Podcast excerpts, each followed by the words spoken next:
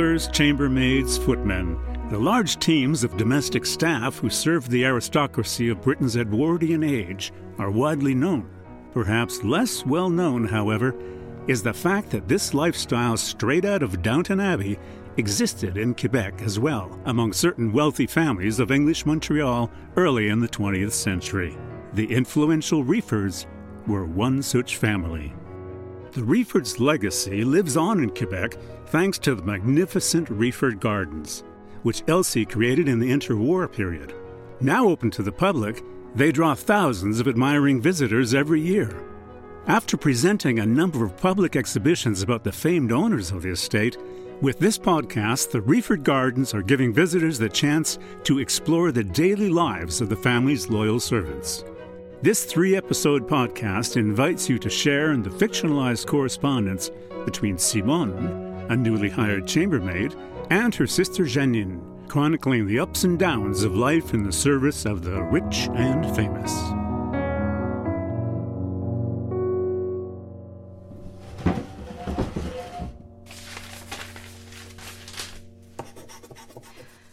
Anyway, Janine, I tells ya, can't be no delight to drown to death with gallons of water comin' in your nostrils till your brains come sluicing out your ears.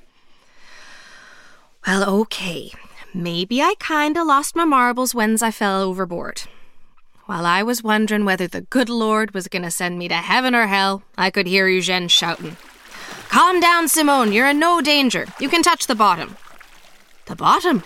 Where is it? I ask him, splashing on my back. Well, it's at the bottom, you silly goose, he says. Oh, yeah. Would you look at that? I'm on the bottom. So's I stood myself up and, yes, sirree, realized the water was only up to my waist. So I just walked over to the shore and sat down on this big rock that was over there. After he tied up the canoe, Eugene come over to me. He threw his coat over my shoulders. And we just sat and looked out at the river quiet like for a few minutes till I got a grip on myself. Sure is fine, eh? he says to me. Mm hmm.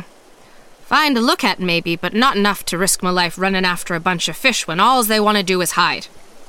Spot on. It's the best job in the world, he says, certain of himself.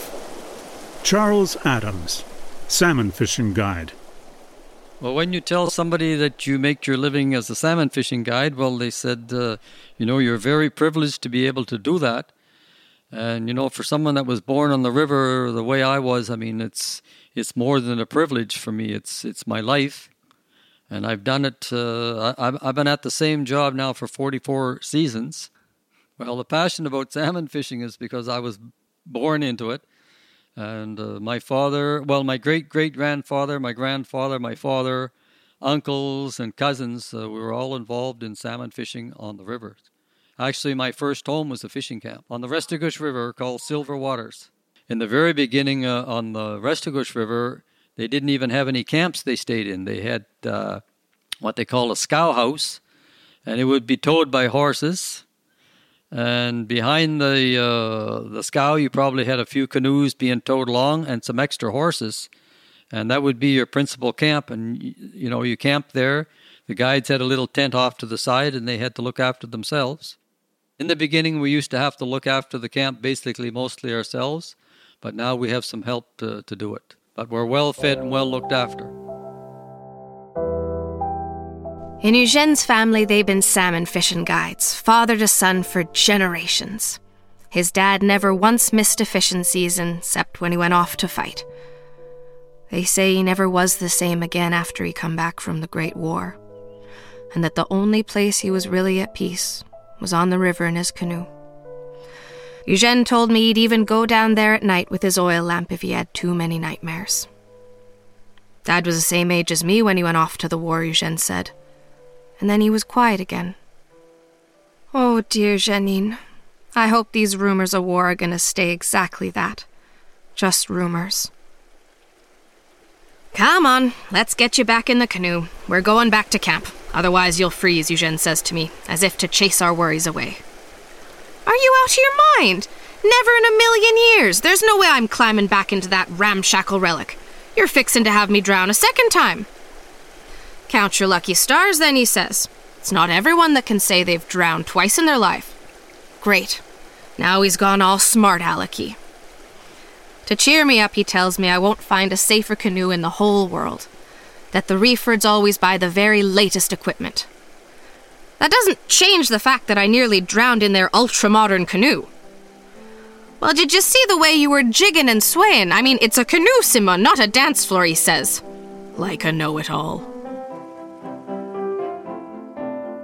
Although, with as far as the uh, the boats and equipment goes, uh, when the first guides, I suppose, started fishing, they were fishing out of what they'd call a dugout, which was very unstable. It was just a log that was dug out, and when you put your uh, client or your sport in the middle, you made sure that he never stood up or never moved around because you were going to roll the boat over.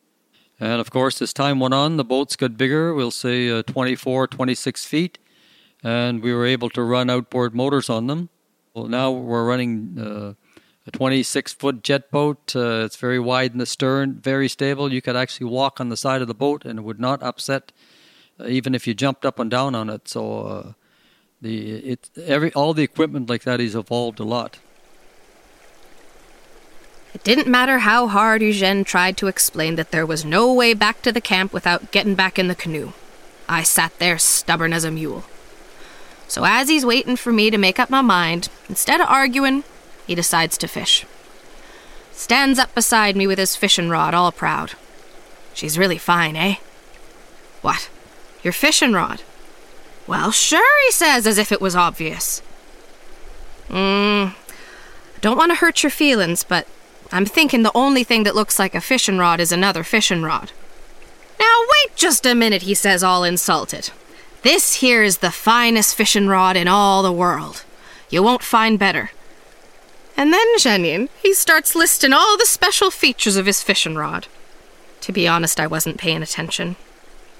I was far too concentrated on his blue eyes.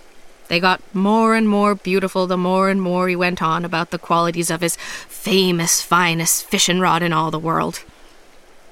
Then, all of a sudden, he opens up his tackle box. Well, bless my soul, now I was just mesmerized. Sweet Jesus, you should have seen the dozens upon dozens of fish and flies in that box. All different colors and shapes. It was the prettiest sight, and they glittered in the sun like diamonds. You could have sworn he made a mistake and brought along a jewelry box, not a tackle box. Alexander Reford director of the Reford Gardens, and Robert W. and Elsie Reford's great grandson. But you know, a lot of these flies were made from now exotic, endangered, and probably illegal um, birds to, to capture. So fortunately, they've gone, I think, entirely to synthetics. But in the day, they were using these uh, extraordinarily exotic birds, and they were, you know, depluming them and probably killing them for for fishermen around the world. So we've got this sort of unusual collection of beautiful objects that. Uh, that um, have remained virtually in the same boxes since the 1940s when fishing stopped in the river. Marjolaine Sylvestre, archivist with the Reford Gardens. On a um, un spécialiste de la mouche qui est passé. We had a fly specialist who visited recently who commented that our collection is one of the most interesting he'd ever seen. Because there are some that have been in contact with water, yes, but many others never have. So this means the family ordered so many flies that many of them were simply never used. That's why there are hundreds of them in that condition. They were, we could call them fly fishing fanatics, I suppose. There really are a lot of them. And that's true of all the fishing gear, in fact. This gear is in quite good condition, fortunately for us, because they had a taste for luxury, for high quality items, which means there are a dozen or so reels in our collection that are still in immaculate condition. They've been used, yes, but they're in such good shape that we can easily put them on display in our exhibits for the public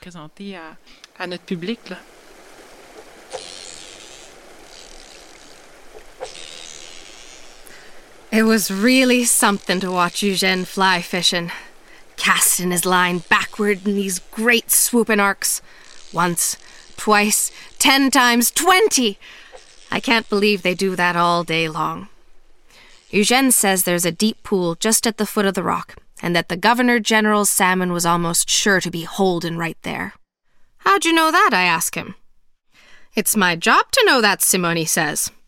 Us fishing guides spend our whole lives on the river. We end up knowing every little bend in it. We know what time of year and what time of day, in which pool it's best to cast our lines to find the fish. We help the anglers paddle find pools, put the fly on the hook, set the hook when the salmon bites, and pull the fish out of the water. So I says, Cripes! I expect next you're going to tell me you died just the damn salmon for him as well. Eugene burst out laughing. I think he finds me funny. I, I, think that's probably true. I think Elsie welcomed guests, and her objective, of course, and you can see this in the fishing books, was to was to have them leave with a big fish, so they could then go off and, and go to Ottawa or Montreal or Toronto or back home to London or Scotland and say, "Wow, this is a great river," and I caught a big fish there. That would be the, I think, the main objective of a day's fishing here. And and fortunate enough, we've we've seen enough records in the books that that happened a lot. People left here pretty happy with the with the experience because they were able to catch a lot of fish in a short period of time on a river that was mostly uh, private and had very uh, few other people fishing it. Eugene explained that the fishing guides aren't just there to help the guests with their angling. You see, while they wait for the fish to bite, they have to entertain entertain 'em too. If the guest likes to keep things quiet, you shut your trap. But if he doesn't like the quiet, you have to make sure you don't get bored. Like, for instance, by telling him a good tale, he says. A good tale, eh? What would be an example of a good tale, then, I asks. Well, uh, let's see now. Ah, yes. There's the one about the young lady who tipped herself out of a canoe in two feet of water and thought she were about to drown to death. Ugh! I wanted to shoot him a dirty look, but I couldn't help but smile. What can I say, Janine? I find him funny too. Well, when you're in the canoe with someone, there's always something to talk about. And if you like to talk about politics and you have the right person in the boat, well, it gets very interesting by spells. But we talk about all kinds of stuff. And of course, if uh, if you're not paying attention, sometimes the salmon will go after your fly, and it, it, it puts everything back in perspective. You see, Jeanine, what I'm starting to understand is for the Refords guests, salmon fishing isn't just about the salmon. These people that come here to fish, a lot of them have big, important jobs in the city, and they don't often have the chance to get away from it all. Just between you and me, I think a night out at the theater would be less complicated, but anyway. Seems that what they want is to get back to nature. And round these parts, there's no shortage of nature, I can tell you that. Plus, the upper crust folk like them don't have all that many chances to mingle with ordinary folk. Eugene says that in the canoe, it's like there's no more rich, no more poor. There's just people fishing who have plenty more things in common than they think. He even said that by way of spending time with him in the canoe, a lot of customers end up confiding personal things. Oh, yes, I says, 'cause he piqued my interest, you see. No, don't even try, he says. What's said in the canoe stays in the canoe. At the Restigouche Salmon Club, we have certain members that always ask for the same guide. Uh, year after year, I, I, I, guided Mr. Jameson for 21 seasons. And uh, the only reason I wouldn't be there to guide him if there was something happened that I wasn't able to be there.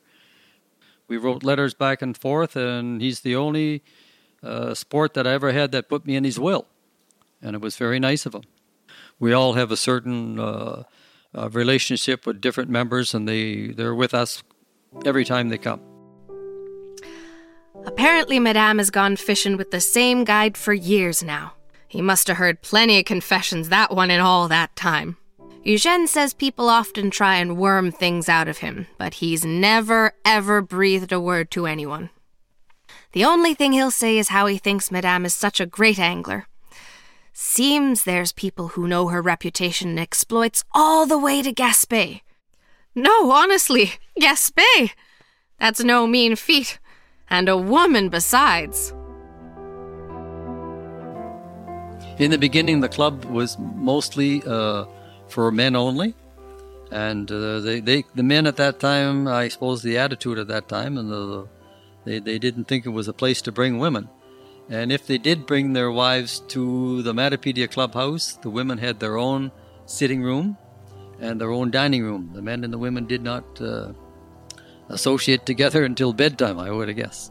Puis nos registres de pêche le montrent très Our fishing logs are quite clear on this.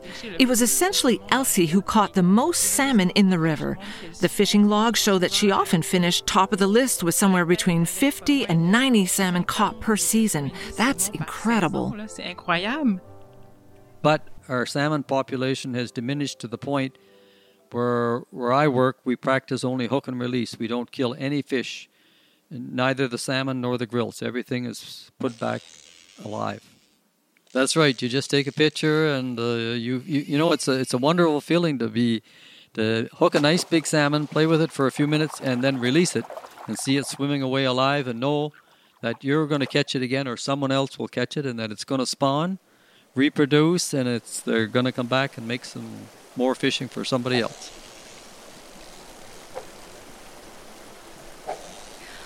All of a sudden, we see two fellas farther along casting their lines into the water. Eugene starts yelling at him. Hey, you there! You got no business here. This is private water. Then he says to me, Here, hold this, and he thrusts his fishing rod into my hands and runs after him. You know me, Janine. I didn't want to miss any of the action, so I let the rod go and start to run after Eugene. Well, would you know it, that cheeky rod starts moving along the ground all by itself. Imagine the famous, finest fishing rod in all the world, and it's about to vanish into the river. I grabbed it just in time. Dear sweet Jesus, but it was pulling so hard, Janine, that I nearly went for another dunk in the water. You should have seen the ruddy great salmon hooked on this line. Holy moly! Could you imagine Eugene trying to tell his boss that he'd lost the famous, finest fishing rod in all the world, eh? Right then, I didn't have any choice. I held on like my life depended on it.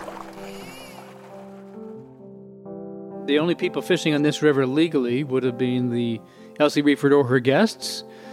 Uh, there were people who were occasionally not fishing with uh, with the approval of the owners, but that's why they had guides and they had guardians, and the guardian's job was, of course, to deny to, to, to, to find these folks and to report them to the owner and sometimes to the law, and oftentimes they would be prosecuted and sometimes they'd be sent to jail. So it was a pretty serious offense to be a poacher, and there were laws that protected the rivers and the rivers owners from. And sometimes Mrs. Reford would get the curé, the local priest, to sort of intervene and say, you know, we know you're poaching. You, you should probably stop. And if you don't, well, don't be surprised if you get arrested. So she would sort of send a, a, a warning shot across the, the bow of the canoe, I guess symbolically, and often that would put things to, to an end. After he scared off the poachers, Eugene came back. But I didn't even realize it. There was nothing but me and that salmon. Nothing else in the world existed. I could feel the struggle that fish was putting up on the end of the line, so much that it was like I was in the water with him.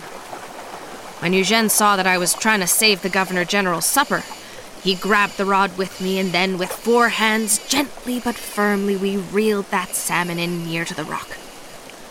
Oh, but Janine, I can't tell you how much I loved tussling with that fish. Only just as we were getting ready to pull it out of the water, the salmon wound up in a landing net. Now, the problem wasn't that the salmon ended up in a net.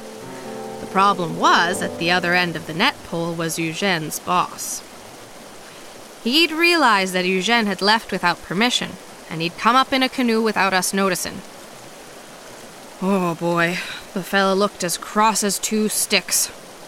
Who's this, then? he asks Eugene, with his teeth clenched. Um, this is Simone, Madame's new chambermaid, Eugene answers, looking like a dog with his tail between his legs. You should have seen his boss's face, Janine. Like he'd never heard anything so outrageous. Off you go into the canoe straight away, and take this salmon to the lodge. We'll talk about this later, he says, and off he goes. Janine. All of a sudden, I wasn't so afraid of getting in that canoe anymore. I tells ya, we had our hearts in our boots all the way back. Didn't say a word to each other, but sure and certain we were thinking the same thing. What was in store for us? Were we gonna lose our jobs? I imagined Madame's face when she seen me comin' with my dress all draggle-tailed. We was sure they'd be waitin' at the house ready to give us hell when we got back. But when we walked in, there wasn't a soul anywhere. I could feel something wasn't right. We walked through them huge empty corridors till finally we see Madeleine, the chambermaid's chambermaid, come running up to us. Yeah, I know I look like something the cat dragged in, I says, trying to muster up a smile. But at least the Governor General won't go hungry thanks to me. Wait till you see the salmon I've caught for him. Oh, my poor Simon. Your Governor General won't ever be tasting your salmon. He's cancelled his trip, and it's likely to be a month of Sundays before he visits again, she says, taking off down the corridor at a trot. What? I says. Madeleine motions for us to follow into the grand hall. We get there and everyone's there, standing stock still, looking glum and staring silently at the radio. And when I say everyone, Jeanine, it was really and truly everyone. Monsieur and Madame Reford, the butler, Mr. Buffton, Marcel and the other gardeners, and the chambermaids and the footmen. Nobody noticed we'd only just walked in. The Right Honourable W. L. Mackenzie King, Prime Minister of Canada, speaking from Ottawa. Unhappily for the world, Herr Hitler and the Nazi regime in Germany have persisted in their attempt to extend their control over other peoples and countries, and to pursue their aggressive designs in wanton disregard of all treaty obligations and peaceful methods of adjusting international disputes. I felt I couldn't breathe. I turned to look at Eugene, and he'd gone white as a sheet. This morning, the king speaking to his peoples at home and across the seas, appealed to all to make their own the cause of freedom, which Britain again has taken up. Canada has already answered that call. Eugene was looking straight ahead, his beautiful blue eyes dimmed by fear. I took his hand gently. There is no home in Canada, no family, and no individual whose fortunes and freedom are not bound up in the present struggle.